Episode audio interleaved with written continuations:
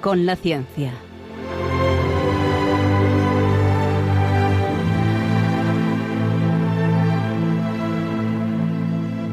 Dirigido por Javier Ángel Ramírez.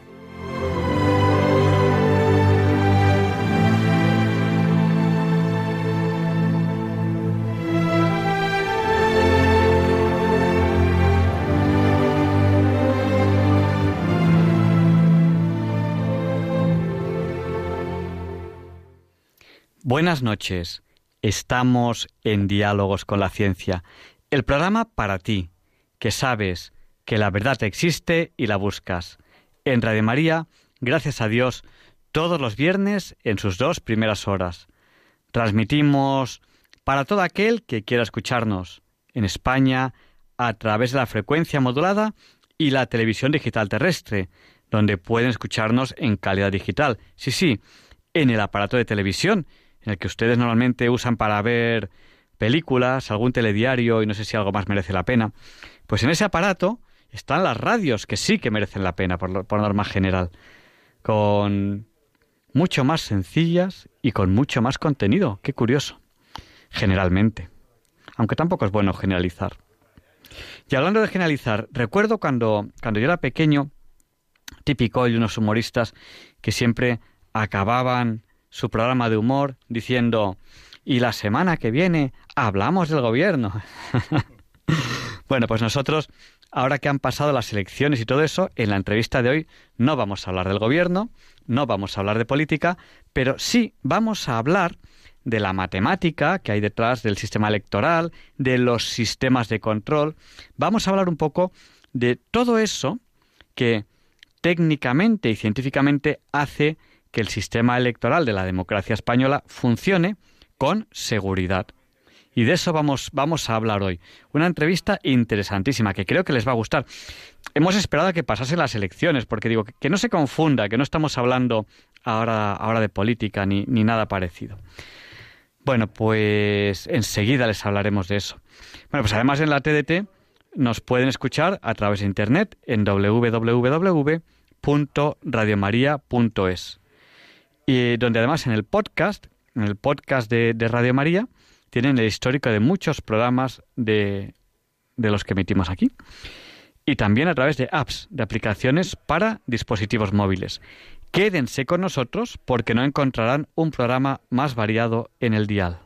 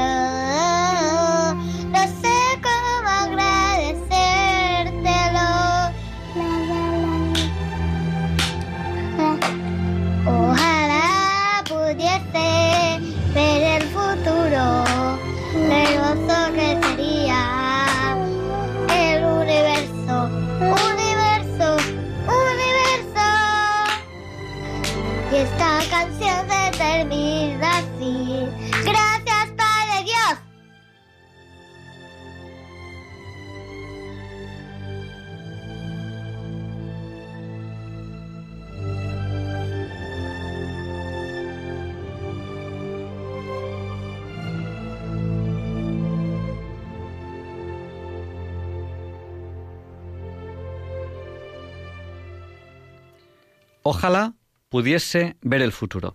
Ese es el deseo de estos niños que nos acompañan en el programa. Ojalá pudiese ver el futuro. Pues aquí estamos en Diálogos con la Ciencia, acercándonos semana a semana, al futuro. Debemos andar como por el programa, hay que volver a calcularlo, pero alrededor del 614 debemos andar más o menos. Ya, ya, lo, ya lo recalcularemos exactamente para saber por dónde vamos. Ya saben que a lo largo del programa pueden contactar con nosotros. ¿Cómo? A través del WhatsApp del programa. ¿Cuál es? Es el del 8. Hay que acordarse de que 8 por 8 es 64. Por eso están los ordenadores de 64 bits, de 8 por 8 que les sonará mucho. Tal, microprocesador de 64 bits, 8 por 8, 64. Bueno, pues el WhatsApp de Diálogos con la Ciencia es el 649 8888 71, que 71 también es 8. Se lo repetimos por si no tenían papel y lápiz. 649 8888 71. no es un teléfono al que llamar, solo es para el WhatsApp. Si llaman, no se lo va a coger nadie porque si quieren participar en el programa, enseguida les daremos paso, porque vamos a tener una interesantísima entrevista y, eh, como hacemos habitualmente, al finalizar la entrevista les daremos paso a ustedes por si quieren preguntar algo al entrevistado, quieren sugerir algo al programa, quieren pedirnos alguna canción, alguna oración, lo que ustedes quieran. Pues ya nos ha escrito Charo desde de Cádiz, nos ha escrito al WhatsApp que quiere que le saludemos. Buenas noches, Charo. también Arturo. Y recibimos también postales, postales escritas, ¿no? Nos han escrito, nos ha escrito Pilar desde Coria, un abrazo muy fuerte, que además Pilar nos escribe bastante. Yo suelo, cuando puedo, suelo responder a las postales. Yo sé que a veces tardo, sé que a veces tardo, pero bueno, intento, intento, intento responder. Una postal muy bonita con, con una, una imagen de la Virgen, con el cuerpo de Jesús recién bajado de la cruz.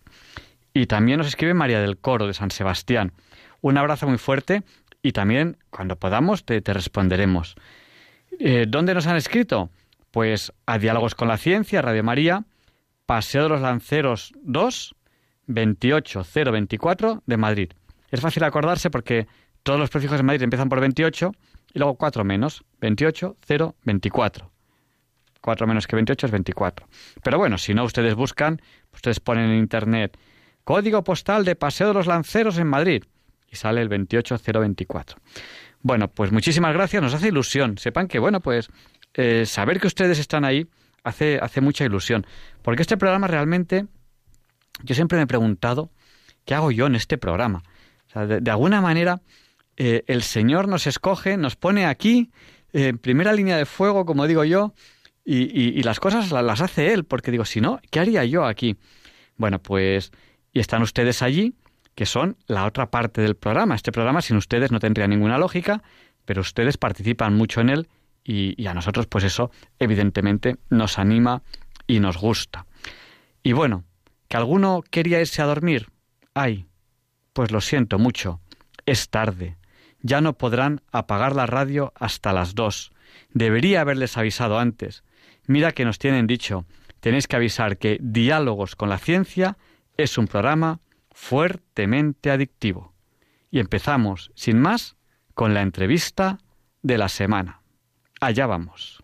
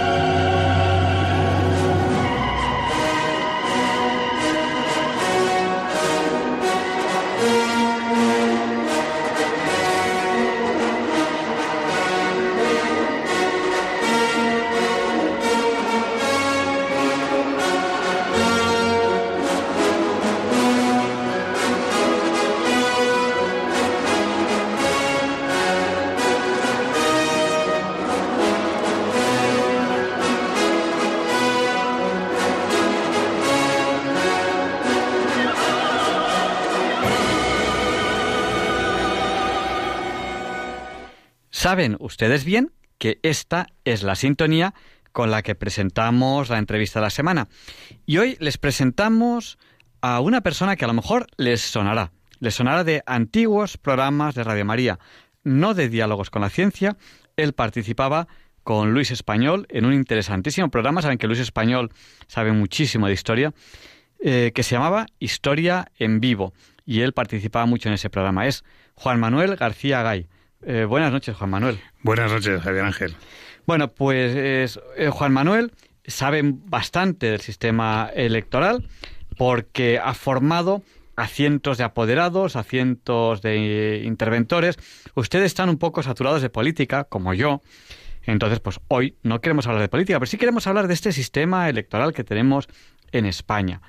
Eh, bueno, eh, ¿cómo funciona? ¿Cómo se cuentan los votos? ¿Qué seguridades hay? ¿Es seguro este sistema o cabe posibilidad de que, de que alguien nos engañe? ¿Los presidentes de mesa pueden engañarnos? De hecho, los presidentes, porque digo, quizá en una mesa es el que manda más. Ahora nos lo contarás es el que manda más en una mesa o no. O alguien, no sé. Eh, habría, habría, hay manera, hombre, supongo que siempre habrá alguna manera, ¿no? Pero eh, aquí se trata de que esto sea lo más difícil posible. Luego hablaremos porque eh, da la casualidad, estábamos ya preparando esa entrevista, da la casualidad de que ha habido recuentos en mesas electorales y en alguna ha habido algún cambio, pues también, también quizá nos lo, nos lo puede contar. Eh, bueno, buenas noches, Juan Manuel. Buenas noches otra vez, Javier Ángel. Además, es una voz muy radiofónica. Sí. Tienes que quedarte en la radio. Con una voz así hay que quedarse en la radio. Yo siempre pido eh, tener una voz como la de Monseñor José Ignacio Munilla, que es el que viene después, y una sabiduría como, como la suya. Bueno, pues, eh, bueno, ¿por dónde empezamos? Hay tantas cosas. Has hecho, has hecho muchas preguntas y hay muchas preguntas que responder. Eh, ¿Por, por, por dónde empezamos? A lo mejor un poco eh, de, de, lo pequeño a lo grande, de la mesa electoral a lo grande o de lo grande a lo pequeño. Como quieras. Si no hay inconveniente, lo que tú quieras, a mí me da igual.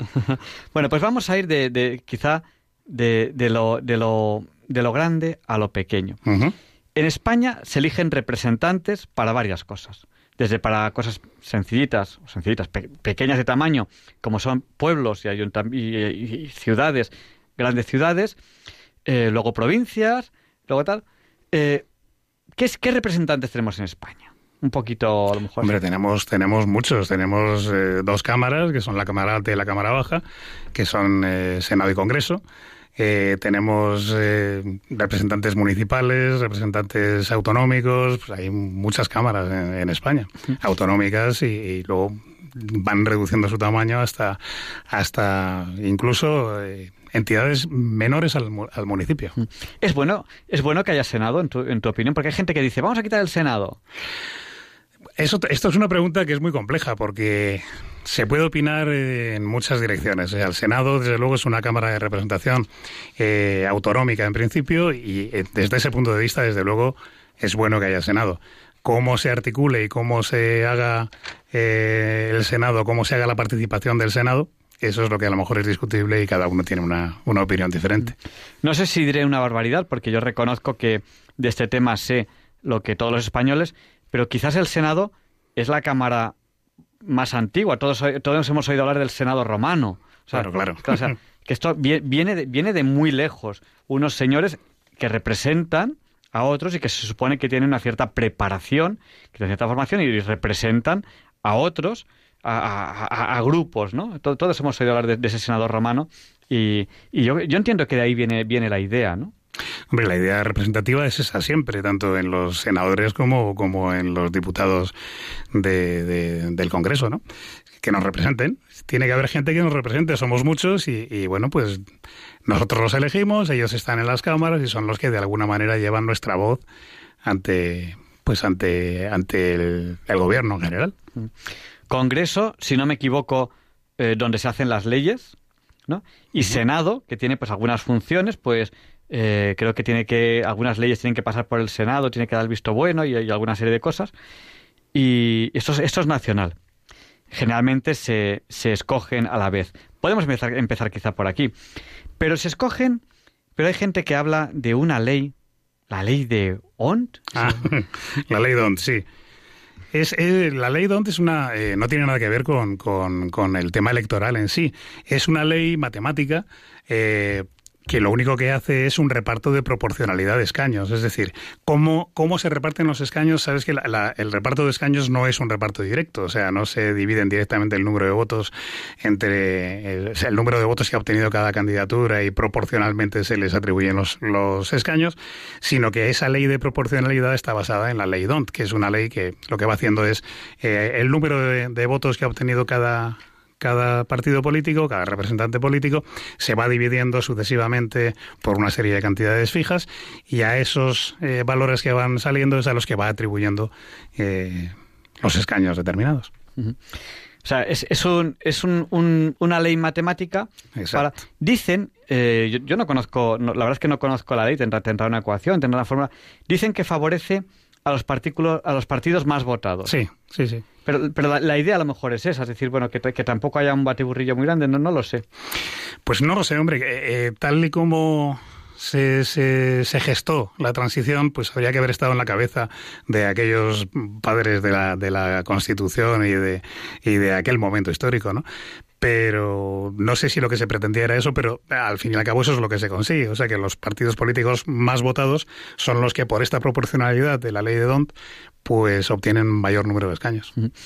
Eh, ahora estamos hablando de, elecciones estatales, pero creo que la ley de DONT se aplica siempre, también para los ayuntamientos y para todo. Sí, sí, se aplica en, siempre que haya que repartir escaños, se aplica esa ley. Porque eh, nos preguntaba algún oyente si la ley de ON no se aplicaba en ayuntamientos y tal. No, no, sí, sí, se aplica en España. En, en España se aplica siempre en otros países, ¿no? Nosotros estamos hablando del sistema electoral español. Exacto. Bueno, pues uno llega ahí, deposita su voto. Algo que nos dice la gente, dice, es que el voto en los diferentes lugares de España no vale lo mismo. Claro, precisamente por esto, por, por la ley DONT. O sea, a, la hora de, establecer un reparto proporcional, en el momento en el que hay una proporcionalidad, pues los votos ya no valen lo mismo. Entonces, esa forma de establecer la proporcionalidad es la que genera que en algunos casos un voto en una provincia o en un municipio determinado, pues pueda tener un valor proporcionalmente diferente al de otro sitio. Interesante. Eh, ¿Merece la pena cambiarse de provincia para votar? No, no merece la pena. Hombre, yo creo que no. bueno, luego está eh, otra, otras, bueno, eh, hay que contar votos, ¿no? O sea, bueno, hay que votar. Entonces, para votar hay una mesa. ¿Cuáles son los componentes de la mesa? La mesa está compuesta por tres personas, el presidente y los dos vocales. Y además de ellos están los interventores, que son personas que representan a los partidos políticos. Eh, todas esas personas forman parte de la mesa, es decir, que una mesa mínimo ha de tener tres miembros, vamos a llamarlos oficiales, o sea, el presidente y los dos vocales, y luego puede tener cuantos interventores estén acreditados ante la mesa, que podrían ser muchos, porque la ley permite que haya hasta dos interventores por cada formación política. Entonces, imagínate un proceso electoral en el que se presenten 15 o 20 partidos políticos o agrupaciones de electores diferentes, pues podría tener hasta dos interventores por cada una de las formaciones. O sea que daría lugar a tener pues eh, el presidente de los dos vocales y podría tener perfectamente 30 interventores, cosa que no ocurre nunca, o vamos, yo no conozco el caso, porque en realidad para poder llevar interventores a las mesas tienen que ser partidos muy arraigados, con, con mucha, eh, con muchos afiliados para poder llevar a la gente a las mesas y que vigilen el proceso electoral. Eh, nos pregunta, saben ustedes que ahora mismo, mientras estamos aquí en directo en el programa, ustedes nos pueden contactar con nosotros a través del WhatsApp, en el WhatsApp del 8, 8 por 8 64, 64 9 8 8 8 8 7 1. Pues nos pregunta Paco desde Granada, nos dice que le preguntemos si no es injusto que haya circunscripción provincial de tal forma que un partido político pierde muchos votos porque no le llegan para elegir un diputado, mientras que las elecciones al Parlamento Europeo la circunscripción es, única, claro. y el reparto de votos es más justo. Claro, tiene toda la razón. Tiene toda la razón, pero es que estamos hablando de circunscripciones diferentes. Claro, cuando una circunscripción es única, resulta que el voto que se emite en cualquier punto de España, por ejemplo, eh, eh, es independiente, o sea, es, exactamente igual de válido y esa proporcionalidad de la que hablábamos antes es idéntica, puesto que un voto emitido en La Coruña eh, es igual que un voto emitido en Cádiz. No tendría mayor trascendencia, ¿no? Porque la circunscripción es única y entonces, bueno, no hay esa diferencia. Cuando estamos hablando de municipios, en función de, de, la población de cada municipio, ese voto tiene un valor diferente. Entonces, efectivamente, se puede considerar una cierta injusticia, pero bueno, es una, es una proporcionalidad que a priori no se conoce y, lo único que tenemos que hacer es aplicar esa, esa ley don. Pero vamos, Paco tiene toda la razón. Porque de hecho, cuando, cuando hay elecciones al Congreso y al Senado, puede haber lugares de España que no se presenten ciertos partidos y otros sí. No, Claro, sí, sí, claro. Hay partidos regionalistas y, luego entran en el Congreso de los Diputados y en, también. Y en, otras regiones no se presentan. Claro, lógicamente. Entonces, eh, eh, eso ha sido una de las quejas tradicionales de partidos de ámbito nacional que, que sumaban más votos en total que partidos de ámbito regional y sin embargo tenían muchos menos representantes porque no alcanzaba los mínimos y porque además el porcentaje que, que, que alcanzaba el partido regionalista dentro de su región le daba el lugar a alcanzar mayor participación, mayor número de, escaños dentro de su municipio o provincia para ser representado en, en el Congreso de los Diputados. Un tema curioso. Sí. Bueno, nosotros no nos metemos si eso hay que corregirlo o no. Yo, yo creo que es mejor no meterse en eso. Es, un berenjenal, porque sobre eso hay muchas opiniones también. Entonces nosotros, explicamos cómo funciona, vemos, vemos los, después hablaremos de si es seguro, ah, vamos, vamos, vamos avanzando. Estamos un, poco metiéndonos en, en, el procedimiento, en los sistemas de seguridad y todo eso. Eh, igual que en su momento no, quisimos meternos en política de decir eh, es bueno votar esto, es bueno votar otro, pues ahora tampoco queremos meternos en, el berenjenal de pues sería bueno hacer esto, sería bueno hacer lo otro. Evidentemente, si el sistema fuese otro, el reparto sería diferente. De hecho, hay algún periódico que ha emitido eh, esos resultados. Si tuviésemos el sistema alemán, hubiese salido así. Si tuviésemos el sistema francés, hubiese salido así. Sí, tenemos el sistema que tenemos. Claro. Y bueno, si hay que cambiarlo o no, quizá hoy, hoy no sea el día para, para, para dilucidarlo aquí. Bueno, entonces, tenemos una mesa donde hay eh, un presidente y, dos personas. Dos vocales. dos vocales y los apoderados que Ese apoderado... Interventores, interventores. En la mesa son interventores. en la mesa son interventores. Eso es. Pero cuando decimos mesa, porque cuando uno va a votar, normalmente hay una sala con muchas mesas. Eso es. Cada mesa tiene su presidente. Eso es. Cada mesa tiene, tiene, tiene sus vocales y tiene sus interventores. Eso es. Eh, y ¿El interventor es solo de esa mesa? Sí. no puede meterse la mesa de al lado? No, no, no, no. Además está designado para trabajar única y exclusivamente en esa mesa. Los interventores reciben una, una documentación, que es una credencial, que está, que está sellada por la Junta Electoral de Zona, que les autoriza a trabajar en una única mesa en concreto y no pueden trabajar fuera de esa mesa. Acabado el recuento, no pueden irse a la mesa del lado. No, no, no, no, no, no, no. Esa es una función de los apoderados, no de los interventores. De los apoderados. Eh, los apoderados ¿Qué son exactamente? A ver, un apoderado es... Eh, junto con el interventor, son los que representan a los partidos políticos. Em, la diferencia que tienen uno y otro fundamentalmente es que el interventor está asignado a una mesa en concreto y el apoderado no pero puede ejercer las mismas funciones de un interventor. O sea, en un momento determinado podría sentarse en una mesa, identificándose como apoderado con su credencial también de la Junta Electoral, y ejercer las funciones de un, de un interventor si fuese necesario.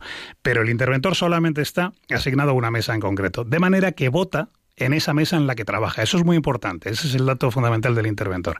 El interventor va a votar en la mesa en la que trabaja, salvo que fuese que perteneciese por el censo a otra circunscripción electoral, que entonces tendría que haber votado anteriormente por correo. Y Hablaremos también del voto por correo. Sí, eso es una otra cosa. Que además hay, hay, particularidades que luego te contaré del voto por correo que son muy entretenidas, porque la gente mm, en algunas ocasiones se equivoca con, con el tema del voto por correo. Y el apoderado, sin embargo, es como cualquier elector. Va a votar en la mesa a la que a él le corresponde por el censo electoral la prerrogativa que tiene el apoderado es que puede trabajar en cualquier eh, colegio electoral de España. O sea, él no tiene, no tiene limitaciones. Eh, puede estar en un colegio electoral, coger un medio de transporte y marcharse a otro, o sea, puede estar trabajando de forma itinerante y no tendría mayor inconveniente para, poder hacerlo. O sea, la ley electoral se, lo permite. Eh, en el momento que él crea oportuno, se acerca al colegio electoral que le corresponde por el censo, ejerce su voto como cualquier otro ciudadano y el resto del día pues sigue trabajando como, como apoderado. Eh, en el momento del recuento, ¿qué personas tiene que haber en la mesa? Indudablemente el presidente y los dos vocales, esos son fundamentales. Los interventores que estén acreditados podrán estar, si se han querido marchar, pues se marchan y no pasa nada, pero vamos, tienen derecho, tienen derecho a estar, sí. El presidente de los vocales no puede marchar. No, no, no, pueden irse, ¿no? Porque esa es una de las funciones que tienen que hacer además. Y cobran, que los demás no. Sí, una pequeña dieta, sí. Eh, creo que son, este, en esta ocasión ha sido cerca de 60 euros, una cosa así, aproximadamente. Los interventores van eh, de forma voluntaria, representando a los partidos políticos. En un momento determinado, pues piensan que se, deben de marchar o se quieren ir por cualquier motivo, lo pueden hacer, nadie les obliga. ¿El, el, presidente les puede decir que en el recuento no estén los interventores? No, no, no, no, no, no. Tienen que estar, forman parte de la mesa. Forman parte de la mesa. Claro. ¿Y los apoderados? Los apoderados forman parte del colegio electoral, por decirlo de alguna forma. O sea, también representan. Vamos a ver, es que todo esto viene desde atrás. La LOREC, la Ley Orgánica del Régimen Electoral General, que es de la que estamos hablando desde el primer momento, que es una ley del año 85, que fíjate si ha llovido ya desde entonces, a la que se le van añadiendo pues modificaciones paulatinamente, ¿no? Y, acuerdos de la Junta Electoral Central también. Eh, la, LOREC, la LOREC prevé que los interventores y los apoderados representen tanto a los partidos políticos como a los propios candidatos de esos partidos políticos. Luego, a todos los efectos, eh, es como si estuviéramos delante del candidato político al que están votando. Entonces, ese señor tiene derecho a, estar viendo qué es lo que está ocurriendo con eh, la votación a la que él se ha presentado. Eh, una pregunta que nos hacían, que nos hicieron, es que nos la han hecho a través del WhatsApp, es nos contaban, yo no sé si será verdad o no, yo esas cosas no, las sé, que un presidente de mesa en un momento dado le dice a un apoderado que no esté en el recuento. Eh, y, eso, eso no puede ser. No, no puede ser porque, porque la ley le asiste al apoderado. Vamos a ver, si es cierto, eh, si hay alguna otra causa que, que, sea por la que el presidente le, le impide a ese apoderado estar en la mesa electoral durante el recuento, pues tendrá que ser una causa justificada.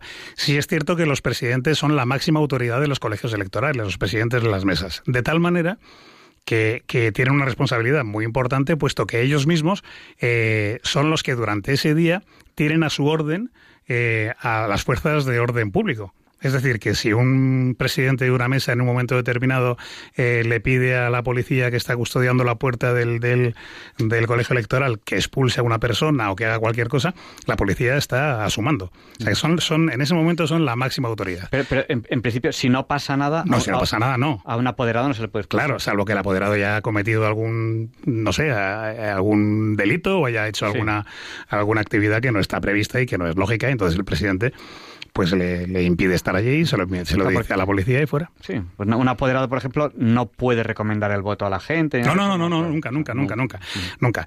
Vamos a ver, lo único que... Desde, la jornada de reflexión, desde la jornada de reflexión, nadie que representa a los partidos puede recomendar el voto. Claro, está prohibido. Además, está prohibido incluso la, propaganda electoral. No puede estar en, las inmediaciones del colegio a menos de 50 metros del colegio. O sea que incluso esos carteles que muchas veces están colgados de las farolas y de, y de no sé, de cualquier sitio cercano al colegio electoral, se puede pedir que se retiren si está a menos de 50 metros de la puerta electoral, de la puerta del colegio electoral. Eh, lo único que no constituye eh, propaganda electoral son las escarapelas que llevan los interventores y los apoderados para identificarse como miembros de un partido. O sea, el señor que lleva colgado eh, pues el emblema del partido al que representa, eso no constituye eh, propaganda electoral. Pero siempre y cuando lo utilice dentro del colegio electoral. Si ese señor se va por la calle y se va a comer, debe de quitarse esa escarapela, puesto que está eh, en ese momento sí que se podría considerar propaganda electoral. Está a menos de 50 metros y no está haciendo su función dentro del colegio. Efectivamente. Bueno, un tema que yo, yo, yo por ejemplo, pues no, no conocía. Interesante. Bueno, llega, llega la, hora, la hora del recuento. O sea, la, urna está sellada, estamos todos votando, nos identificamos con el carnet de identidad, además nos tachan, no podemos volver, volver a votar. Eh, se tiene un, un, cuidado exquisito en, la introducción del voto. Algunas anécdotas, como que alguien... Miles, miles de anécdotas. Que alguien metió un grillo en la urna una vez y estuvo el grillo todo el día, cric, cric, cric. Bueno, no sé si conoces alguna otra que merezca la pena. Anécdotas, anécdotas miles, pero miles, porque ha pasado de todo, de las, las que he visto yo y las que me han contado. Pero bueno, es que hay de todo, de verdad. Desde gente que mete en, un sobre una roja de chorizo para, para determinar que los partidos políticos o los políticos en general son unos chorizos, a cualquier otra cosa. Te puedes encontrar dentro de una, de una, de un sobre de, de, de una elección, te puedes encontrar cualquier cosa, no te lo puedes imaginar. Muchas de ellas se ve que es evidente que ha sido un error, o sea, que, que alguien se ha equivocado al meter eso en el sobre, porque aparentemente no tiene maldad ninguna, ¿no? Pero luego te encuentras de todo. O sea, yo me acuerdo en una ocasión, que además tengo la fotografía hecha, la hice con, con un antiguo teléfono móvil mío, un papel de tamaño folio, en el que venía pues un sermón que había escrito ahí el elector y había contaba allí una cosa tremenda y tal, y al final pegó un billete de 5 euros para, para decir que, que bueno que, que, el primer político que lo recibiese que se lo quedase y así ya tenía que robar menos. O sea, impresionante. O sea, anécdotas de todo, de todo tipo. Bueno, un tema, un tema interesante. Se, se, se, acaba el hora de votación. Si hay, si hay cola cuando, cuando se acaba el horario, ¿qué pasa? Se cierra la, la, el colegio electoral se cierra a las 8 de la tarde, eh, siempre y cuando no haya tenido, no se haya tenido que prorrogar. O sea, si sabes que, si en algún momento, por ejemplo, faltan papeletas o hay algún problema de algún tipo, se tiene que prorrogar tanto tiempo como haya estado suspendida la votación. Se suspende la votación el tiempo en el que falten las papeletas de un partido político determinado, o si hay un corte de luz o cualquier cosa que impida que se esté celebrando la, la votación correctamente. Pues ese tiempo, desde que se corta la elección hasta que se reanuda, hay que prorrogarlo después de las 8 de la tarde. Curiosamente, si ese tiempo supera una hora de duración, esa mesa queda suspendida y entonces ese día no se celebran elecciones en ella. O sea, todo lo que se haya introducido en las urnas hasta ese momento se destruye y la Junta Electoral lo que hace es en los dos días siguientes vuelve a, solicitar a la gente de esa mesa, los vuelve a citar para que vuelvan a, ejercer su derecho al voto. ¿Y es, eso pasa? O sea, En alguna ocasión sí ha pasado, sí. Sí, sí, cosas muy concretas en sitios muy concretos, pero sí, sí, sí, sí, ha pasado. Te, dicen, vuelva usted, o sea, a lo mejor ya he votado, ¿Y, cómo me entero que, tengo que volver a votar? Pues mm, la verdad es que no lo sé. Yo no sé qué medios utiliza la Junta Electoral, pero, pero hombre, cuando no sale el recuento de esa, de esa mesa en el, en, el, en el día del escrutinio, pues digamos que los electores de la mesa ya directamente eh, se extrañarán solo por eso, ¿no? Y me imagino que preguntarán. A mí no se me ocurre mirar si mi mesa fue contada, ¿no? Pues una de las funciones de. En las mesas se, se, redactan tres actas. Una que es el, acta de constitución de la mesa al principio del día, luego un acta de escrutinio, que es cuando se terminan de contar los votos, y al final un acta de sesión por cada elección. Eh, eh, una de las funciones del acta de escrutinio, que además es tiene dos funciones.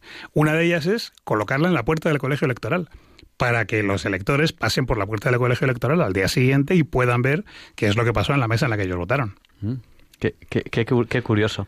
Estamos en Diálogos con la Ciencia, en Red María. Estamos entrevistando a Juan Manuel García Gay. Eh, él sabe mucho de este tema porque eh, ha formado a cientos de apoderados e interventores y con él estamos hablando de cómo funciona el sistema electoral español y sobre todo queremos hablar un poco del funcionamiento y de la seguridad. ¿Qué seguridad hay a la hora de contar? O sea, ¿Quién mete la mano en la urna, saca un sobre, lo abre, lo lee y, qué hace? ¿Se lo pasa a otro? a ver, eh, lo que dice la ley electoral es que tiene que ser el presidente el que abra la urna, el que la despreciente abra la urna y vaya sacando uno a uno los sobres que contienen las votaciones de la elección de dentro abra la papeleta, la lea y la enseñe a los miembros de la mesa. Y luego ya se colocan en los montones correspondientes eh, por partido político. Y el sobre se guarda también para poder contabilizar luego tanto número de sobres con todas las papeletas que se han ido contando a lo largo del escrutinio, para que todo coincida. La ley dice eso, que tiene que ser el presidente. Lo que pasa es que es muy difícil que eso se cumpla en el 100% de los casos. Piensa que, por ejemplo, en unas elecciones como las últimas que acabamos de celebrar, el día 26 de mayo, en el sitio en el que menos elecciones se han celebrado han sido tres, que han sido europeas, autonómicas y municipales o locales.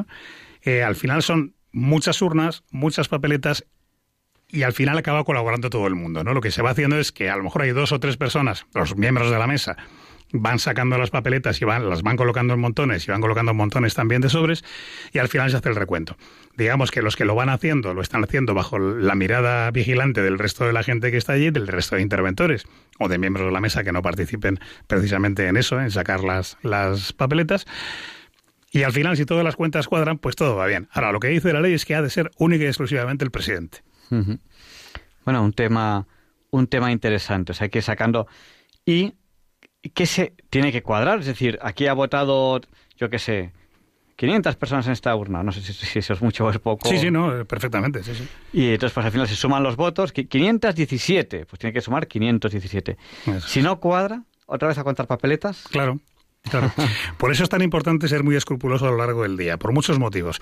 Porque date cuenta que la, eh, la mesa va anotando la gente que se va presentando a votar. Y se va anotando en, en, en la lista numerada de votantes, que se llama que se apunta el, número de orden de esa persona eh, según está llegando a votar. El señor que llegó a primera hora de la mañana será el 1, luego el 2, luego el 3, luego el 4. Después se anota el número del censo eh, con el que figura esa persona en el censo electoral, su nombre completo. Y aquí es donde viene ahora el, el kit de la cuestión a la derecha hay una serie de casillas para indicar a qué elecciones vota. Porque no todo el mundo vota a las mismas elecciones. Hay gente que voluntariamente solamente vota a algunas elecciones y hay otra gente que no puede votar a todas las elecciones. Entonces, bueno, pues hay que marcar exactamente a qué elecciones vota y a qué elecciones no vota, porque al final de día hay que contar exactamente cuántos votos tiene que haber en la urna de cada proceso electoral. ¿Quién, por ejemplo, no podría votar en todas? ¿Alguien que pueda votar en unas y en otras no? Pues mira, eh, por ejemplo, extranjeros que no sean de la Unión Europea y que solamente tengan con España un acuerdo de reciprocidad. Entonces solamente podrían votar en, en las elecciones, creo, y ahora espérate que me pillas, pero me parece que son solamente en las autonómicas. Creo. Lo compruebo en un momento porque tengo aquí el manual de miembros de mesa y lo podemos comprobar. Se, ha traído el manual, es cierto, lo, lo, lo, lo veo y, bueno. Eh, entonces, se, se, saca, bueno, ya llega un momento en que cuadra, en que cuadra. Sí, Se, se, apunta, se hace el acta. Eso es, el acta de escrutinio, el primero. Eh, ¿Dónde va ese acta? Bueno, pues mira, esto es muy importante porque este, esto va a solucionar un montón de, de, problemas y de noticias raras que se oyen muchas veces después de, de los procesos electorales. El acta de escrutinio es un acta que antes te decía que tiene dos funciones fundamentales. Una que era la de colocarse en la puerta del colegio para que los electores al día siguiente sepan eh, qué es lo que ha ocurrido en su mesa electoral. Y la otra que es importantísima, y tan importante es que la primera copia se dedica a eso, es para entregársela a los representantes de la Administración. ¿Quiénes son los, representantes de la Administración? Bueno, pues gente que durante toda la jornada electoral están en el colegio electoral representando a la Administración, al Ministerio del Interior, que a lo largo del día, si hay algún problema en el colegio electoral de falta de urnas, falta de papeletas, son los que lo tienen que solucionar con la Junta Electoral pero que ahora tienen una misión fundamental y es recoger ese acta de escrutinio y por medios telemáticos transmitir esos datos al Ministerio del Interior. Por eso cuando, cuando se empieza eh, a ver en televisión o en los medios de comunicación eh, datos del escrutinio al no sé cuántos por ciento y datos además oficiales y con muchísima celeridad, no es porque las actas de, de esas elecciones hayan llegado al juzgado de primera instancia, porque todavía no han llegado, sino porque ese primer acta de escrutinio se le ha entregado al miembro de la Administración que lo transmite telemáticamente hacia el Ministerio de Interior. Eh, bueno, un tema interesante. Eh, creo, como, como anécdota, que en estas elecciones, por lo menos, ha habido algún error al pasar al ordenador. Puede pasar. claro, eh, eh, yo conozco el, el, proceso electoral, digamos, hasta la mesa electoral. Y de la mesa electoral incluso cuando llega la información a, a los jugadores de primera instancia e incluso a las juntas electorales en las que los propios partidos políticos muchas veces van a, a pedir la validez de algún voto que se haya declarado nulo. O sea que van a defender pues eh, los, los gabinetes políticos de cada, de cada, los gabinetes jurídicos de cada equipo político van a defender una serie de votos que les puedan haber declarado nulos. Pero luego es cómo se procesen esos datos es lo que yo desconozco. Ahí sí que no, no sé cómo funciona. En estas elecciones se está oyendo eh, que se han utilizado una serie de programas electrónicos de distinta procedencia que además eh, por los medios eh, que todos hoy en día estamos invadidos de Internet, eh, acaban diciendo que son, bueno, pues gente con intereses creados muy importantes, pues que por esos programas políticos, por esos programas, perdón, políticos, por esos programas informáticos que han sido los que han transmitido los datos, es donde se podría haber efectuado a lo mejor alguna manipulación de ellos en algún caso. No lo sé si eso puede ser así o no. Desde luego, eh, nada es infalible. Y desde luego, si en algún sitio se puede meter la mano es en algún programa informático. Y eso está, eso yo creo que es clarísimo en esta época. Pero eh, yo no tengo ni idea de que eso haya podido ser así, ni, ni, ni se me ocurre decirlo. Ahora, también te digo una cosa.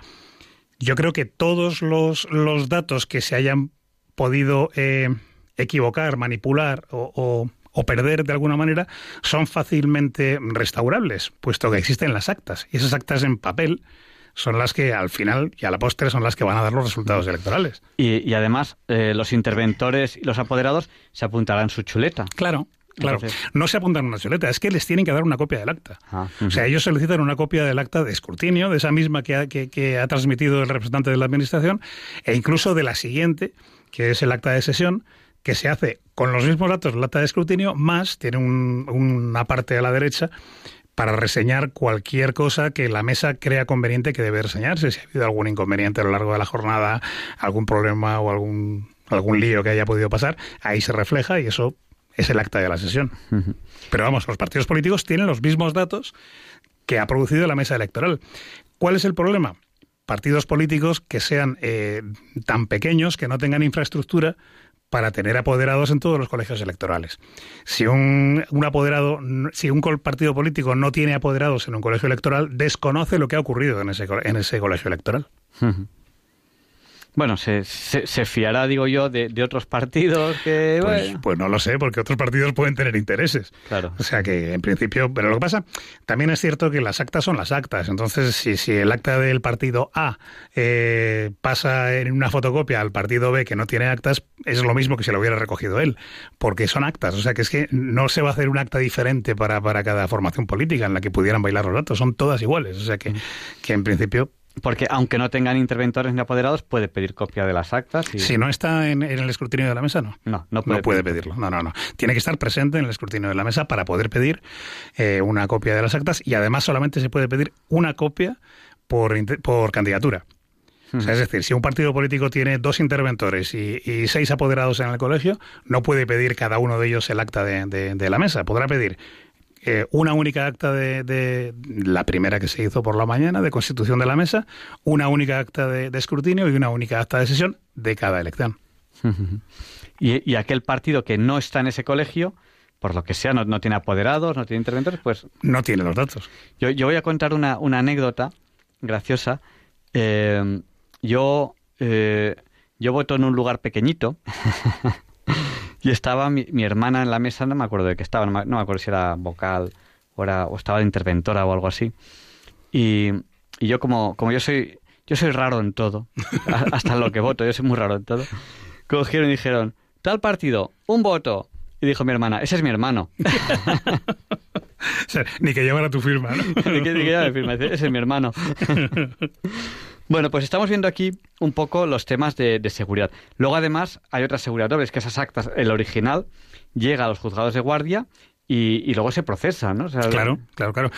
A ver, eh, las actas, digamos, el, sistema electoral en general español, en cuanto a lo que es el escrutinio de datos y, y la contabilidad de los resultados finales políticos, en mi opinión es de los más fiables que hay en cuanto al escrutinio. Esa era la, pregunta que te iba a hacer. Si es fiable el sistema, el sistema electoral. El, sistema electoral, absolutamente. Ahora, cómo se transmitan luego los datos y lo que se pueda manipular esos datos, eso es lo que ya efectivamente se escapa de, lo que ocurre en una mesa electoral. En la mesa electoral se levantan actas de todo lo que ha ocurrido durante el día, las actas cuadran y los datos son los que son, y son matemáticas. Y además, como al final interviene el presidente, intervienen los vocales, intervienen los interventores, intervienen los apoderados, al final son tanta gente mirando lo que está ocurriendo dentro de, en cada mesa electoral y se levantan actas de esas, de, esas deliberaciones y de esos, y de esos escrutinios que al final eh, eh, eh, queda meridianamente claro qué es lo que ha ocurrido. Los errores suelen venir por, por errores de transcripción, por errores al, al, al, tomar esos datos. Mira, un error muy clásico que había antes, que ahora creo que se soluciona medianamente bien, era lo que llamábamos el corrimiento vertical.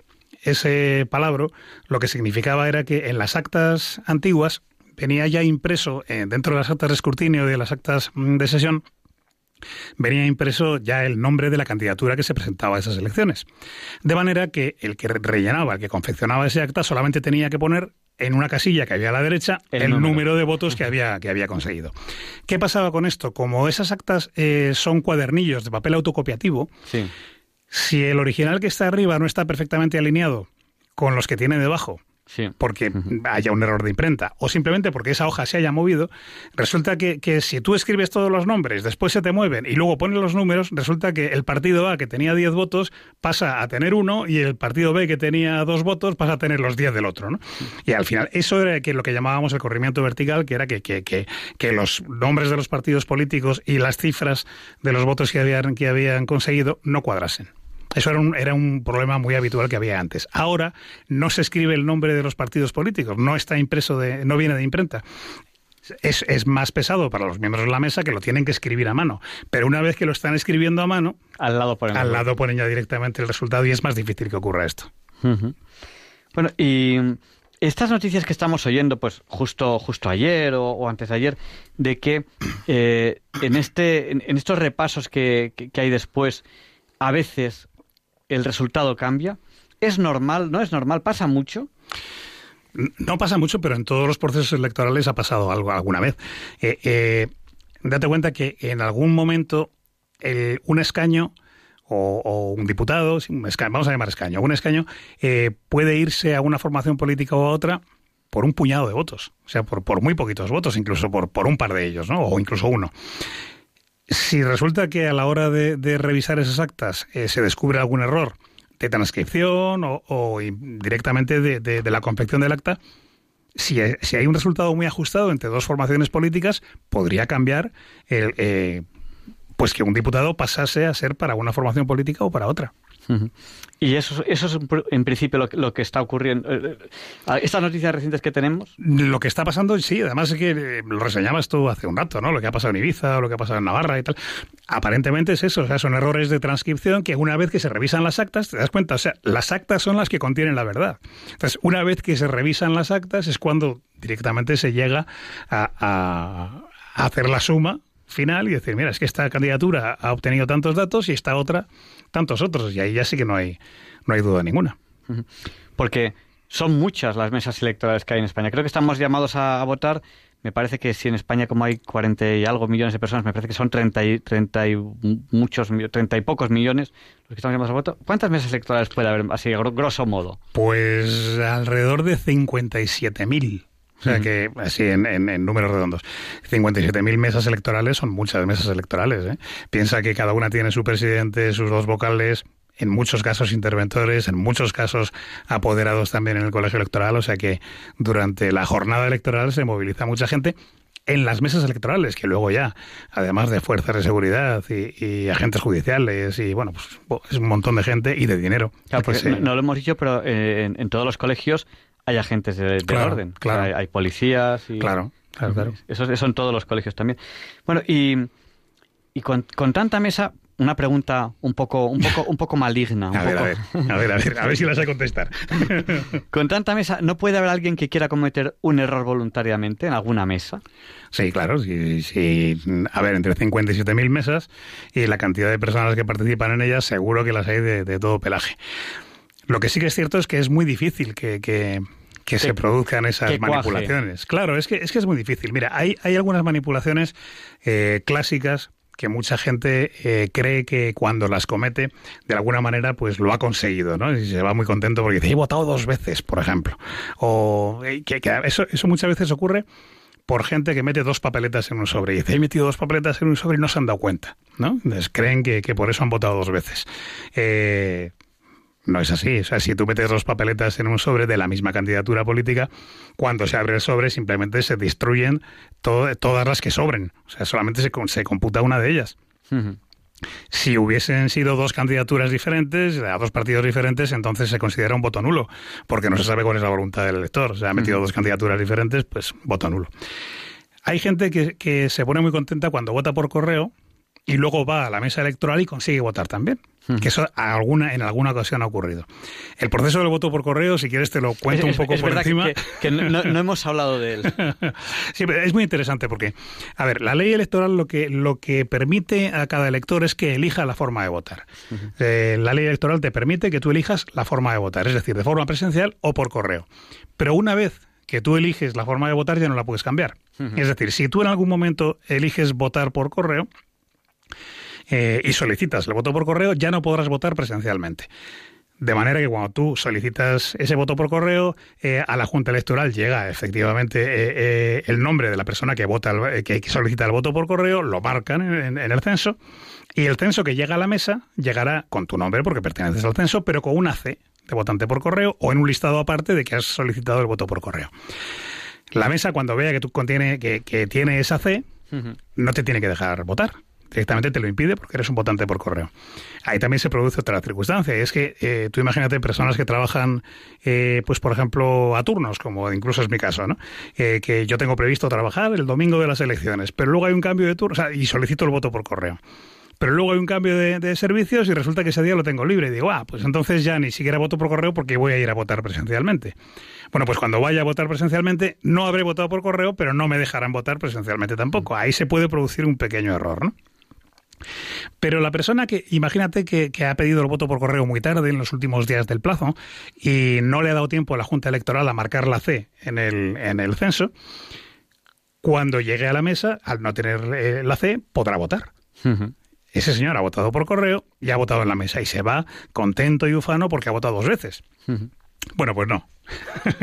pues no, porque eh, antes estábamos hablando de cuando se cierra el colegio electoral a las 8 de la tarde la gente que estaba eh, dentro del colegio electoral, que no te lo contesté antes, puede votar, aunque las puertas se hayan cerrado en ese momento, y cuando ya ha terminado de votar toda esa gente, es el momento de introducir los votos por correo que han llegado a la mesa. Un empleado de correos los ha ido llevando, generalmente en un solo paquetito eh, durante el día, y la mesa los custodia hasta este momento.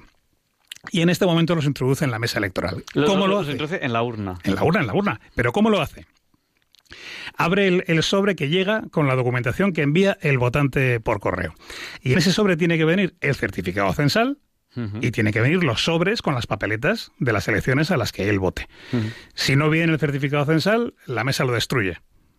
Si viene el certificado censal, directamente miran en la lista del censo, comprueban que no ha votado a lo largo del día e introducen sus votos en las urnas. Si al comprobar que no ha votado a lo largo del día, comprueban que sí que ha votado, lo que no hacen es introducir los votos por correo. Se destruiría también. Se destruirían también. Y además se anotaría en el acta de sesión que ha aparecido esta documentación de este señor que se ha presentado a votar presencialmente. Bueno, pues yo, yo entiendo que es un tema eh, que, bueno, que tenemos, al menos como sistema fiable y matemático, que es lo que estamos viendo hoy aquí, yo entiendo que, que, poco se puede decir a este respecto, que es un sistema suficientemente fiable y suficientemente eh, matemático como para que no falle.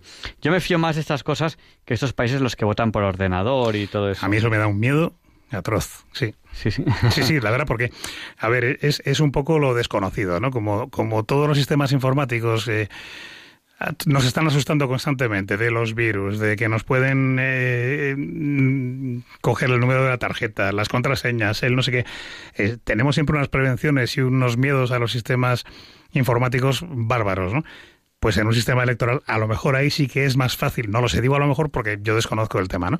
Es más fácil eh, camuflar alguna mala intención o alguna deriva de datos hacia algún sitio o hacia otro. Bueno, pues yo, creo que ha llegado el momento de abrir el micrófono a los oyentes. Se nos ha ido un poquito el tiempo, así que les vamos a decir a los oyentes que no tarden en llamar si desean llamarnos. Eh, para llamarnos lo que tienen que hacer es llamar al 91 005 94 19. Se lo repetimos, por si no tienen a mano papel y boli. Cojan el papel y el boli. Yo voy a coger el ratón para coger las llamadas. El ratón no es un animalillo, es el ratón del ordenador.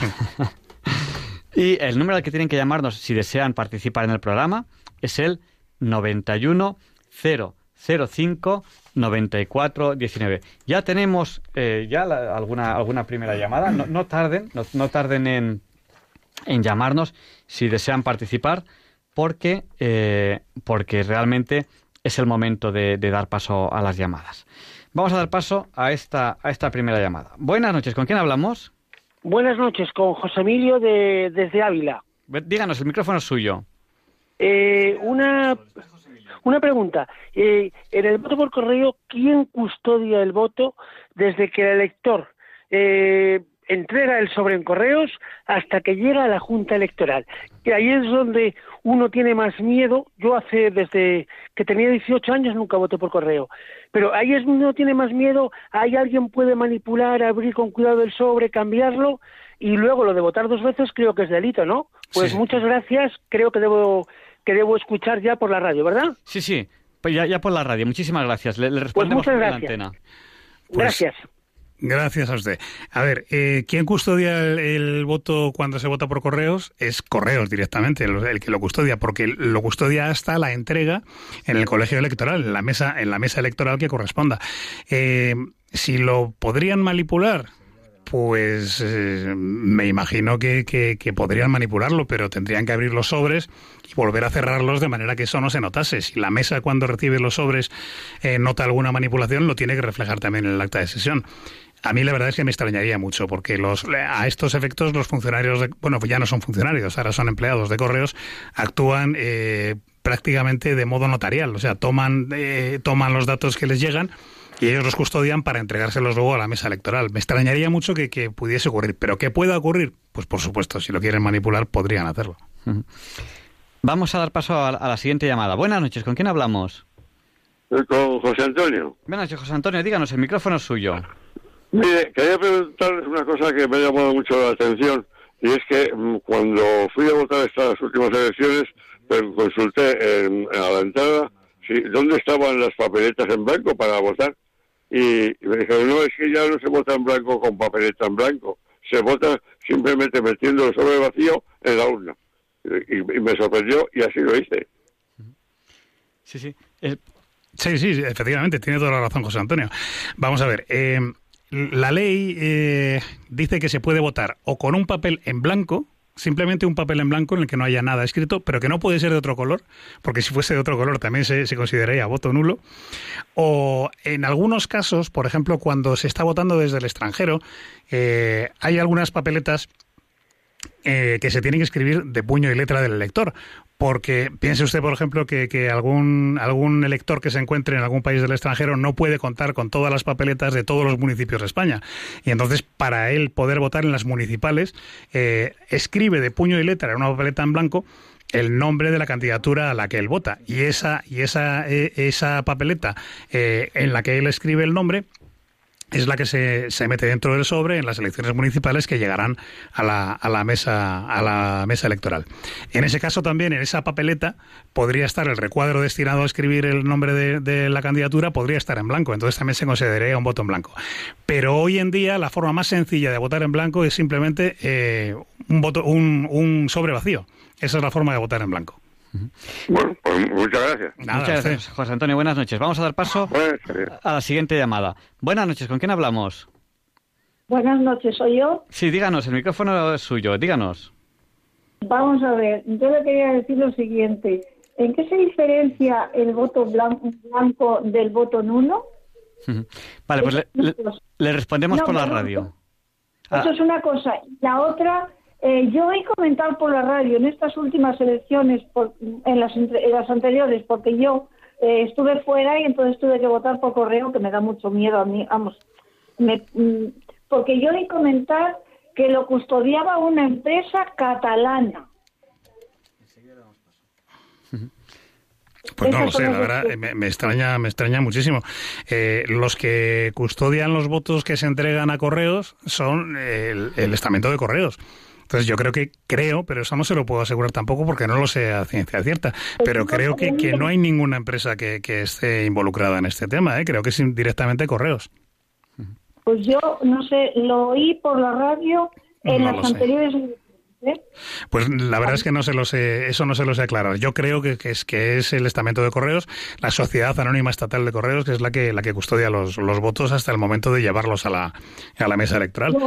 Y ¿y en- entre voto blanco y voto, y voto Sí, nulo? eso es lo que le iba a decir ahora mismo. Vamos a ver, mire, eh, hay dos tipos de votos, votos que valen o votos que no valen. Es decir, votos válidos o votos nulos. Y dentro de los votos válidos hay dos tipos de votos, el voto a una candidatura o el voto en blanco. Luego, el voto en blanco es un voto válido y el voto nulo es un voto que no vale. Esa es la, esa es la mayor diferencia. ¿El, el, el, voto, el, voto, ¿El voto nulo es como si no hubiese votado esa persona? No, no, no, la persona ha votado. Lo que pasa es que ese voto eh, tiene algún motivo de nulidad, que según la, el manual de miembros de mesa o la LOREG es el que sea, ¿no? Porque ha hecho unas marcas, ha escrito algo, ha comentado alguna cosa. La mesa declara nulo ese voto y ese voto viaja en el expediente electoral hasta la Junta Electoral. De manera que si los gabinetes jurídicos del partido lo defienden en, en la Junta Electoral, pueden retirar la nulidad de ese voto y conseguir la validez del voto. Podría pasar de, ser nulo a ser válido a una candidatura en concreto. Sin embargo, un voto en blanco siempre va a ser blanco. ¿Y un, voto, un voto en blanco eh, eh, sirve para apoyar a algún candidato? No, no. es en blanco. ¿Y si hubiese muchos votos en blanco, habría un escaño vacío? No. No, no, no, no, porque hay una, hay una proporcionalidad a la hora de repartir eh, a las candidaturas. A las, claro. a las candidaturas, pero no al botón blanco. No, al botón blanco no. Eso que dicen que cuando una candidatura no llega a un escaño o a un eh, concejal o lo que sea, que va para el, que, ha sacado más votos. No, no es, que vaya para el que ha sacado más votos. Es que lo que, lo que comentábamos al principio, la ley DONT favorece a los partidos más votados. En general, los que no han llegado al 5% de, de, de votos en su circunscripción, ni siquiera se les cuenta para el reparto de los escaños. Entonces, al no llegar al 5%, no entran en el, repaño, en, el, en el reparto de escaños. Y luego, los que están en el reparto de escaños, por esa ley DONT que le decía que va cada vez dividiendo la cantidad de votos que han obtenido por unas cantidades fijas y constantes, a partir de, esas cantidades que van saliendo es por unas proporciones concretas, por la radio es muy difícil de explicar, pero por unas proporciones concretas es cómo se reparten los, los escaños. Eh, eh, no eh, no van directamente los votos de un partido a otro, sino que los que no llegan al 5% no entran en, el reparto de escaños. Mm. vamos a seguir dando paso a los oyentes, si le parece bien. gracias. Gracias a usted. Buenas noches. Vamos a dar paso a la, a la siguiente llamada que nos llega desde Madrid. Buenas noches, díganos, el micrófono es suyo. ¿Es a mí? Sí, díganos, el micrófono es suyo. Hola, buenas noches, Javier Ángel. Soy Me, suena. Hombre. Me, encantaría estar con vosotros en este momento porque la verdad es que estoy disfrutando muchísimo con el programa, como siempre. Esa llamada de Madrid. A ver, Luis el Español, ¿qué haces que no estás físicamente aquí? Te estamos poniendo falta. Podía, tenía unas obligaciones y no podía estar eh, a las órdenes de mi jefe. Oye, me ha parecido muy interesante todo lo que ha contado don Juan Manuel García Gay, que para eso es alguien que sabe del tema.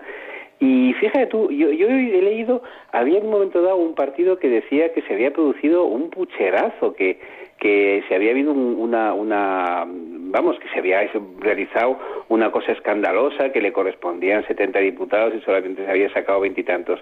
Es decir, ¿esa, ¿eso tiene algún tipo de base o corresponde, no sé, a un exceso de, alcoholismo? Es decir, ¿cuál es la, es decir, mm, ¿se puede realmente eh, decir una barbaridad así? Es decir, ¿es tan, ¿es tan frágil nuestro sistema electoral o realmente es tan sólido como acabáis de describir?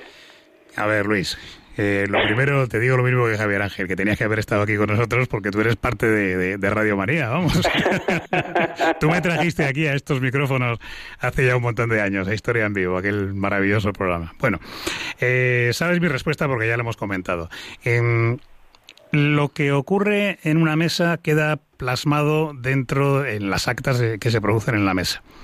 Y, esas actas son inamovibles. Eh, tienen los resultados electorales plasmados en ellas y todos los partidos tienen copia de esas actas. Lo que se haga después con esos resultados es lo que puede trascender o puede eh, eh, ser mm, externo a los partidos políticos y es donde alguien en algún momento podría derivar datos hacia un lado o hacia otro, hacia un partido o hacia otro y a lo mejor conseguir pues ese pucherazo del que tú hablas. A mí me extrañaría muchísimo, sinceramente, porque teniendo esas actas es muy fácil de comprobar cuáles son los resultados reales. Con lo cual, claro, porque pues además son, eh, son esas actas precisamente, es decir, la proclamación oficial no llega hasta que se han recontado, ¿no? Es decir que claro, claro, no, no solo hasta que hasta que se han recontado, eh, hay que recontar eh, lo que lo que se ha plasmado en cada mesa en las actas. Hay que recontar los posibles votos nulos cuya eh, nulidad hay que defender dentro en, la Junta Electoral. Es decir, las candidaturas eh, mandan a sus equipos jurídicos a las juntas electorales de zona para ver si algunos de los votos que han declarado nulos los pueden declarar válidos hacia su candidatura. Con lo cual también ahí puede haber un pequeño baile de datos, ¿no? De algunos votos nulos que se consigan eh, validar. Pero vamos, eh, de eso a, cambiar 20 diputados, eso es una, vamos, es una locura, vamos. No, no, es una locura. Eh, entonces, mm, una cosa que a mí me asombra es lo bien, es decir, no, no sé si estáis de acuerdo conmigo, lo bien que lo hacen los, las personas que no son profesionales, que no han recibido una formación específica, ¿no? Porque lo que es impresionante es que en, cada, en las más de 60.000, porque he estado mirando el dato, son 60.000 y pico las mesas electorales en las últimas elecciones generales. Eh, creo que los, las, los problemas pues de comunicación son un puñado, es decir, sobre 60.000, que no llega al 0,01%. Pero es que además lo que es extraordinario es que gente que no es profesional hagan las cosas bien. ¿A vosotros no, no, no, no, no os llena de admiración lo bien que hace la gente las cosas? Mm, sí, pero eh, hay que tener en cuenta varias cosas. Primero, que, que, no son profesionales mm, es una apreciación, sí lo son, puesto que ese día eh, están cubiertos están cubiertos hasta por la seguridad social. Sí, señor, y, y, cobran 62 euros además. Efectivamente, o sea que ellos, ellos, aunque estén en el paro, que no tengan derecho a la seguridad social, ese día están cubiertos. Luego se les está dando una función concreta de un único día pero que es una función oficial, o sea, que son profesionales ese día. Los, los, presidentes y, y, vocales de las mesas son profesionales. Y en esto también tiene mucho que ver, y ahí, bueno, pues yo también te lo digo por mi experiencia, los interventores y los apoderados. En muchas ocasiones, los presidentes de las mesas y los vocales no saben eh, lo que tienen que hacer, no lo tienen tan claro, porque ese manual de miembros de mesa que les envía la administración unos días antes para que se lo lean y sepan lo, cuáles son las funciones que tienen que hacer en la mesa electoral, pues muchos de ellos no se lo leen. Y otros, además, como les han nombrado suplentes, dicen, bueno, como irá el titular, pues ¿para qué me voy a leer yo este ladrillo? ¿no? Un ladrillo que son 30 hojas, o sea que tampoco es tan exagerado. 30 hojas tamaño cuartilla, o sea que se pueden leer en, en, en la parada del autobús. Eh, eh, pero mucha gente no se lo lee. Y entonces los interventores y los apoderados ahí tienen una función muy importante, que es la de asesorar a las mesas cómo tienen que hacer sus funciones y además, como ellos sí deberían de conocer ese manual de miembros de mesa, indicar a la, mesa dónde lo tienen reflejado para que nadie pueda pensar que ellos están dándoles una información partidista. Date cuenta que el buen interventor y el buen apoderado nunca ejerce una función mm, favorable a su partido. Me explico. Lo que está haciendo es que se cumpla la ley electoral, que todo, eh, eh, que, claro, que todo, que todo salga conforme a derecho. Ese es el buen interventor y el buen apoderado. Si todo sale bien, todos tenemos garantías de que todo, de que todo funciona como tiene que funcionar. Y esa es la función del interventor y del apoderado, nada más. Luigi, vamos a seguir dando paso a llamadas que tenemos la centralidad. Muchas gracias, Juanma. Un abrazo, Luis. Un abrazo. Bueno, pues vamos a dar paso a la siguiente llamada. Buenas noches, ¿con quién hablamos? Hola, buenas noches. Hola. Hola, buenas noches. Buenas noches, síganos, el micrófono es suyo. Sí, mire, eh, soy Paco de Málaga. Paco, Paco eh, buenas noches. Buenas noches. Quería plantearle, yo he tenido la oportunidad en alguna ocasión de ser interventor de mesa y tal, y no tengo ninguna duda sobre la primera parte del proceso, por la participación de los ciudadanos, del presidente, de los vocales, de los interventores, de los apoderados y tal. Lo que sí tengo duda es de que una vez que se trasladan los datos de una mesa a la Junta Electoral, ¿Esto cómo se eleva a definitivo y quién lo hace? Quiero decir, eh, ¿es un funcionario el que traslada los datos a un, a un archivo general? Eh, ahí existe también el principio de cuatro ojos, o cabría la posibilidad, a unas malas, de que ese funcionario, que desconozco si es un funcionario el que, el que eleva definitivo esos datos, el que los recoge y los traslada a, a los datos genéricos o, o definitivos, eh, si pongámonos en lo peor, este funcionario quiere eh, tramitar el tema de una manera fraudulenta.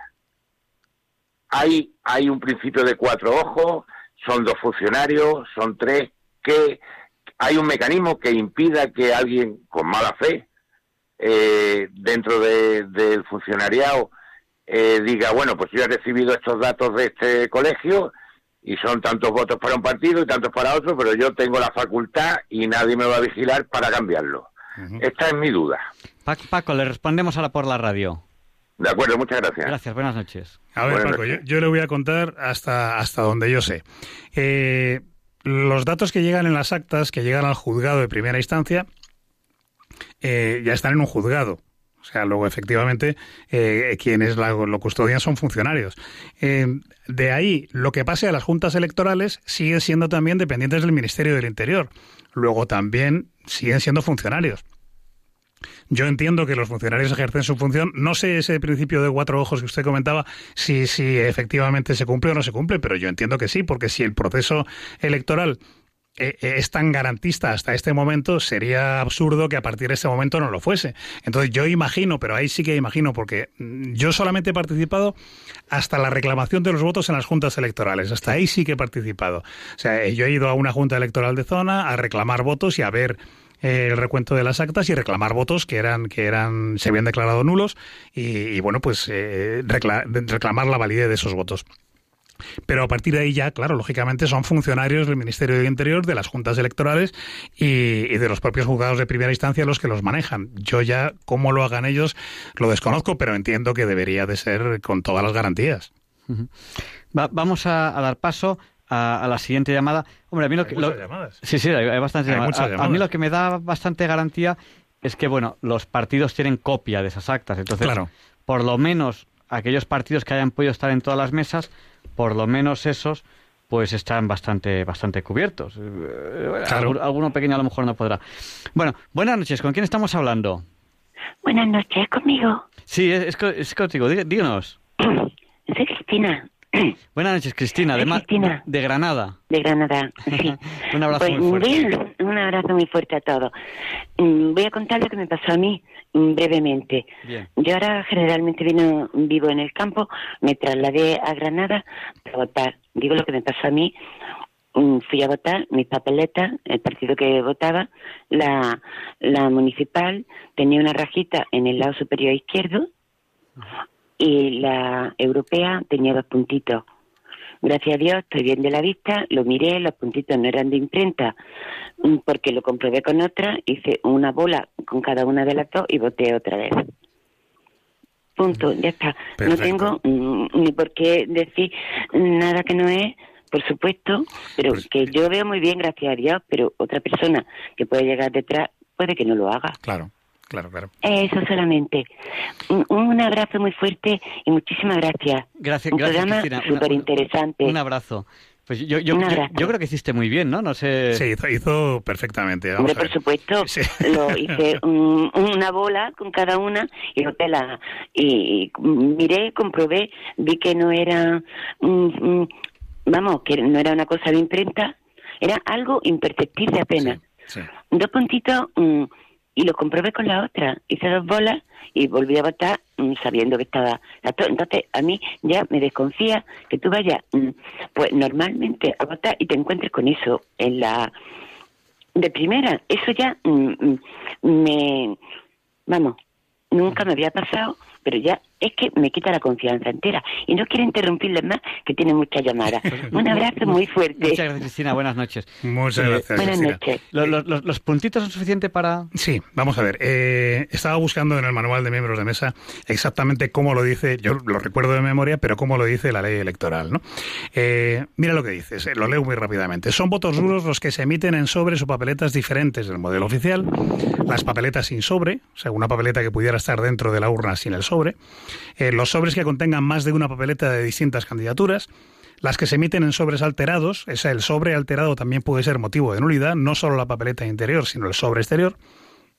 Y aquí viene lo que nos estaba comentando Cristina. Las papeletas en las que se hubiera modificado, añadido o tachado el nombre de los candidatos y candidatas, alterado su orden de colocación, así como aquellas en las que se hubiera introducido cualquier leyenda o expresión o producido cualquier otra alteración de carácter voluntario o intencionado. Eh, Luego es curioso que la propia ley, electoral también nos dice lo que no es constitutivo de nulidad. Y nos dice, serán computados como válidos aquellos votos emitidos en papeletas que contengan una señal, cruz o aspa al lado de alguno de los candidatos o candidatas. Ahora son candidatos y candidatas siempre, el masculino y el femenino, ya sabes. En la medida en que éstas no tengan trascendencia o entidad suficiente para considerar que con ellas se haya alterado la configuración de la papeleta o se haya manifestado reproche de alguno de los candidatos o candidatas o de la formación política a la que pertenezcan. Vamos a ver, si, si te das cuenta, tanto el motivo de validez como el de nulidad de un voto mm, dejan muchas ambigüedades a criterio de la mesa. Cristina hizo muy bien, o sea, en cuanto vio algo raro en la papeleta, hizo un burruño con ella, la destruyó y cogió una nueva, una limpia. Pero de no haberlo hecho tampoco habría pasado nada. Porque a la postre, eh, el voto que se declara nulo, imagínate que, ese voto se declara nulo, lógicamente, porque tiene unos puntitos o está roto en alguno de los extremos. Eh, los votos que se declaran nulos van eh, a la Junta Electoral dentro del expediente electoral, que concretamente es el sobre número uno de los sobres que se hacen al final de la jornada. ¿Solo los que se declaran nulos? Solo. Los demás se, simplemente se, se, produce el escrutinio y una vez que han cuadrado todos los números, los votos válidos se destruyen. Los únicos que viajan hasta la Junta Electoral dentro del sobre son los votos declarados nulos. ¿Qué ocurre? Que este voto habría viajado a la Junta Electoral. ¿Y qué es lo que mira la Junta Electoral para dar validez a un voto? La voluntad del elector. Si la voluntad del elector queda clara y queda manifiesta en un, en un voto, eh, por un puntito que tenga, por una rajita que tenga en el borde superior izquierdo, no lo va a tirar atrás. La mesa puede ponerse muy escrupulosa después de haber leído lo que yo acabo de leer ahora mismo, que es forma parte del manual de miembros de mesa, y puede haber, haberlo declarado nulo. Pero en la Junta Electoral ese voto va a volver a, a ser válido. Con lo cual, yo digo que Cristina hizo muy bien, pero también para la tranquilidad de otros electores que vean peor o que puedan tener la duda de que en un momento determinado les pudieran haber manipulado las papeletas, no hay, no hay problema ninguno. La Junta Electoral los vuelve a declarar válidos si tiene la voluntad de un elector tan claramente como, como tendría una papeleta con solo unos puntitos. Pues muchas gracias. Vamos a dar paso a, a las siguientes llamadas. Un abrazo, Cristina. Buenas noches. Un abrazo muy fuerte. Gracias. Gracias.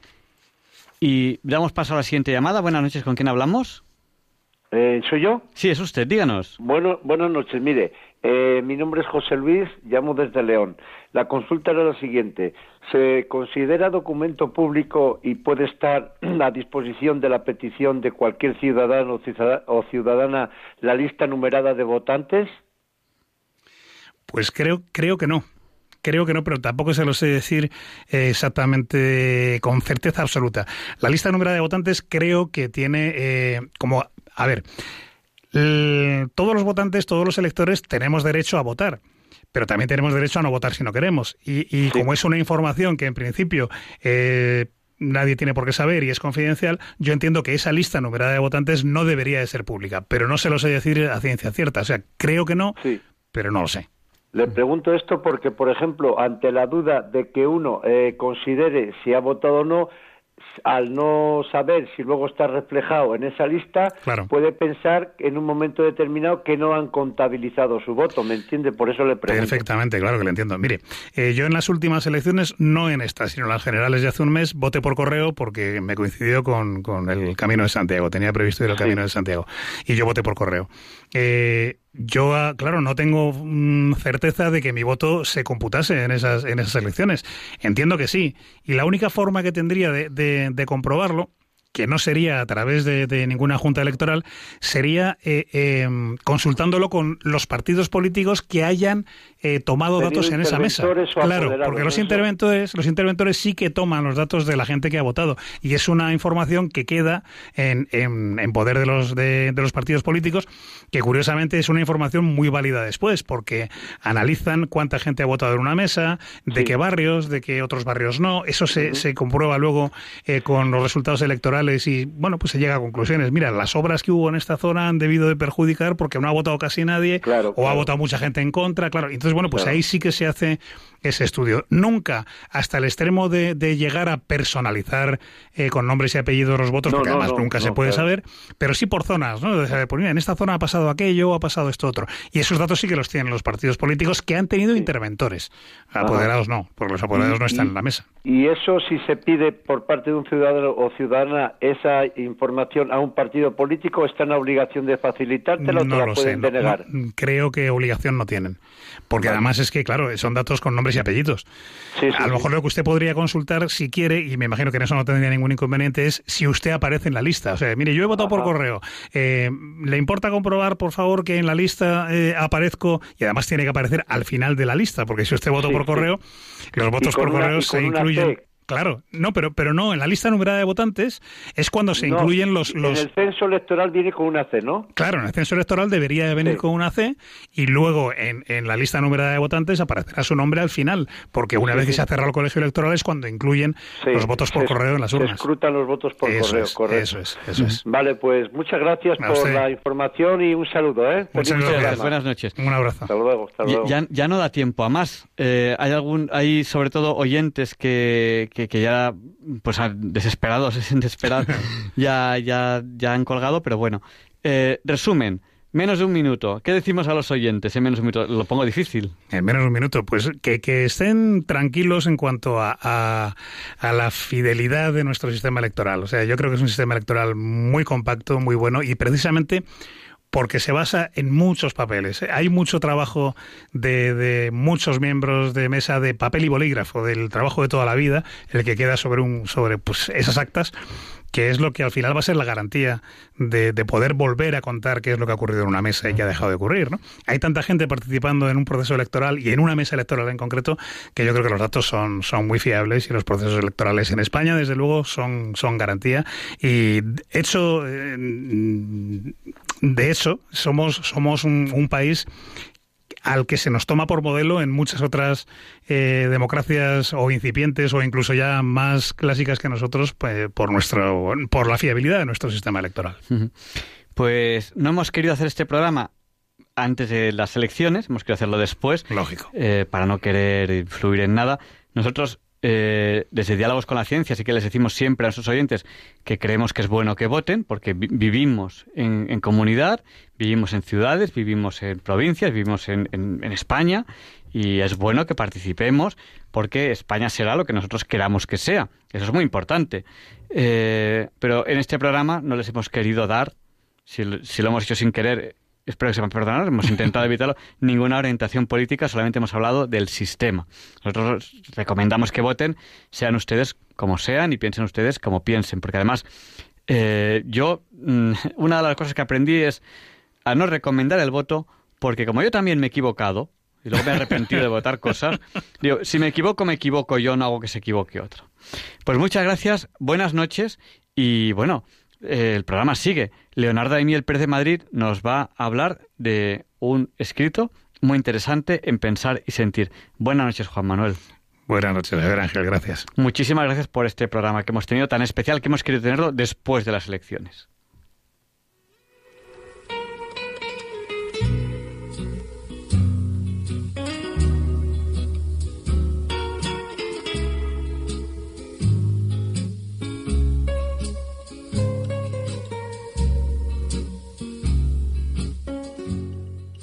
Buenas noches, queridos oyentes de Radio María.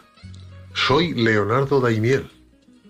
Celebro estar de nuevo con ustedes y les agradezco mucho que estén ahora ahí, al otro lado de la radio.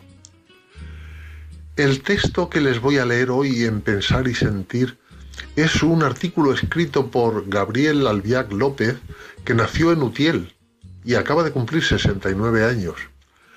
Gabriel Albiac es filósofo, escritor, y colabora ampliamente en diversos medios de comunicación.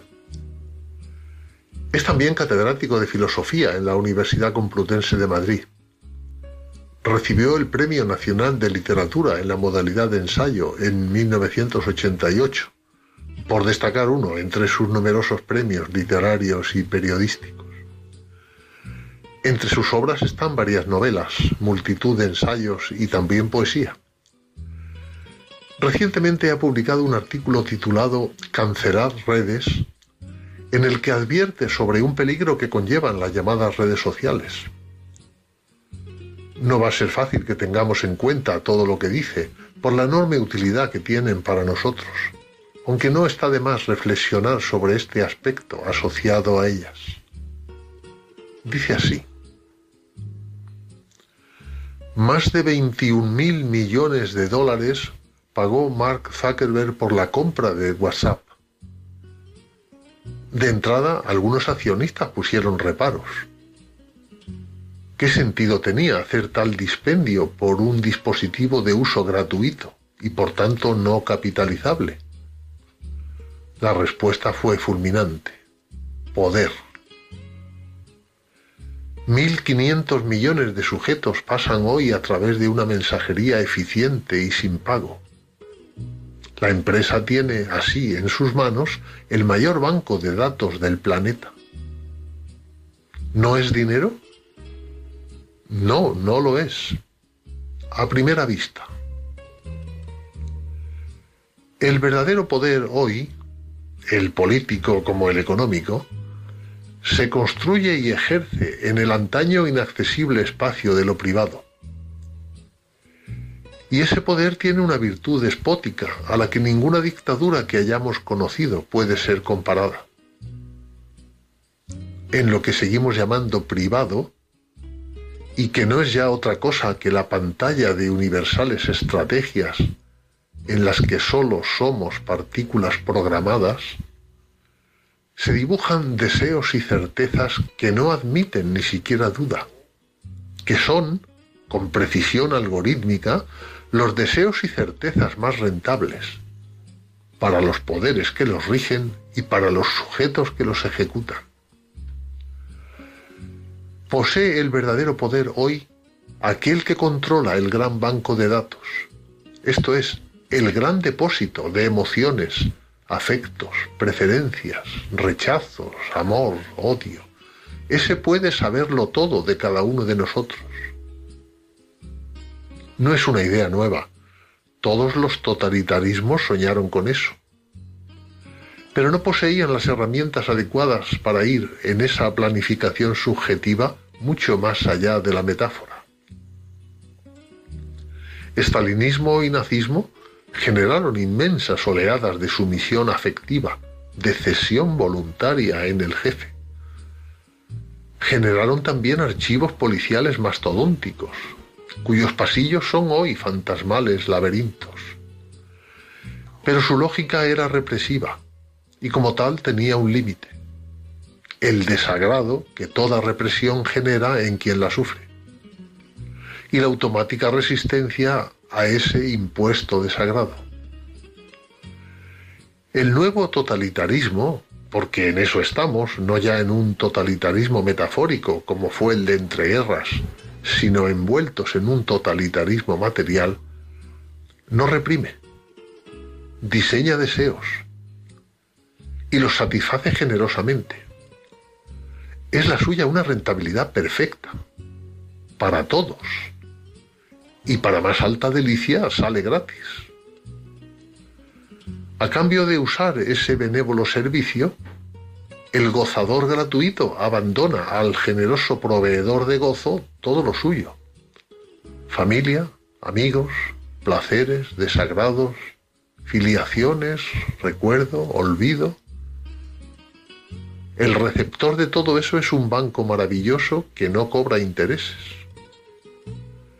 Supongamos que es un almacenador honesto, a pesar de su gigantismo monopólico.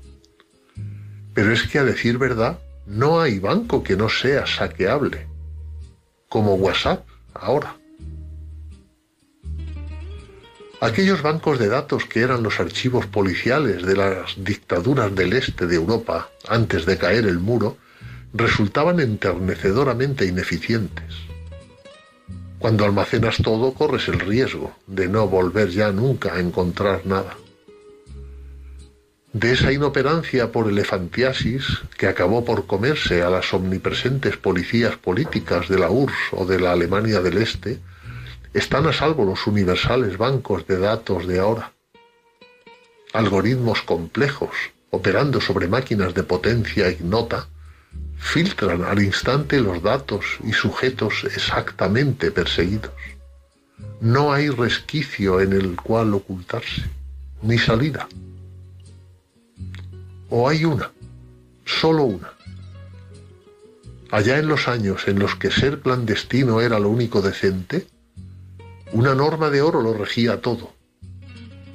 Cuando hables por un teléfono, Hazlo como si estuvieses en medio de la calle y gritando por un megáfono. O mejor, nunca hables por teléfono. Así ahora. Hombre libre, cancela todas tus redes.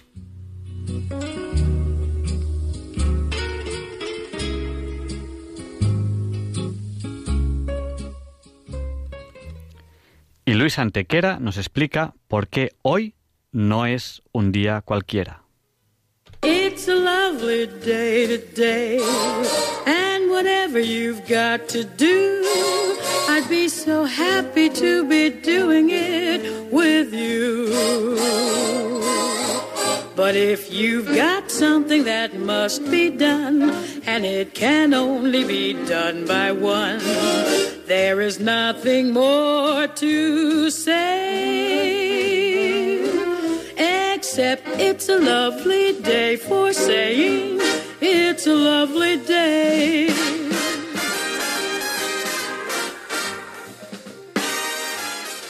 No, Javier Ángel, no directos compañeros de diálogos con la ciencia, no, queridísimos oyentes de Radio María, claro que no es un día cualquiera, ningún día es un día cualquiera.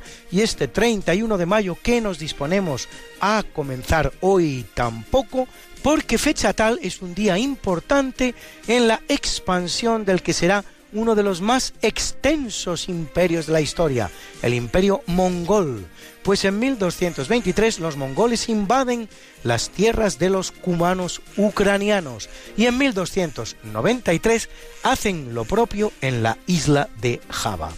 En el capítulo fecundo de las fundaciones españolas en América, en 1565 Diego de Villarroel funda San Miguel de Tucumán, en el mismo lugar en el que ocho años antes Juan Pérez de Zorita había fundado Cañete y otros siete antes Juan Núñez del Prado la que llamó Barco I. Un lugar, como se ve, difícil de poblar. Y en 1806, Ramón Francisco Flores funda la parroquia de San José de Flores, hoy incorporada a Buenos Aires como un barrio más.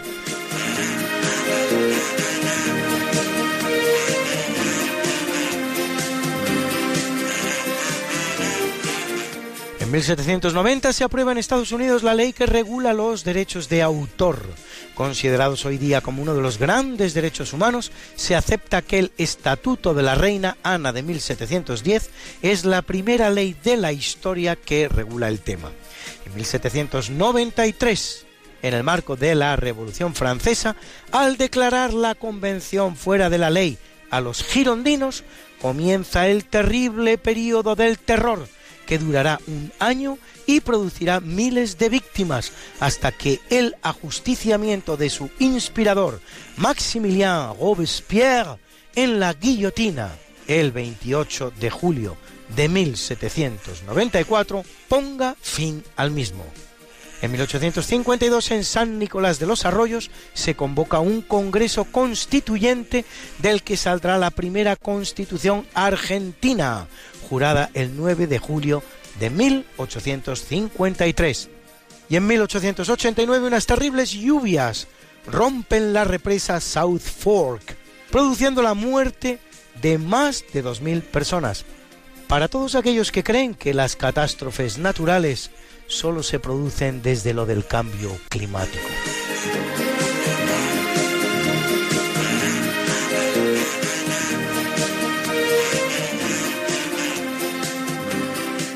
En 1906, en la Basílica de San Jerónimo el Real de Madrid, tiene lugar la boda del rey Alfonso XIII con la princesa inglesa Victoria Eugenia de Battenberg, sobrina del rey Eduardo VII de Inglaterra.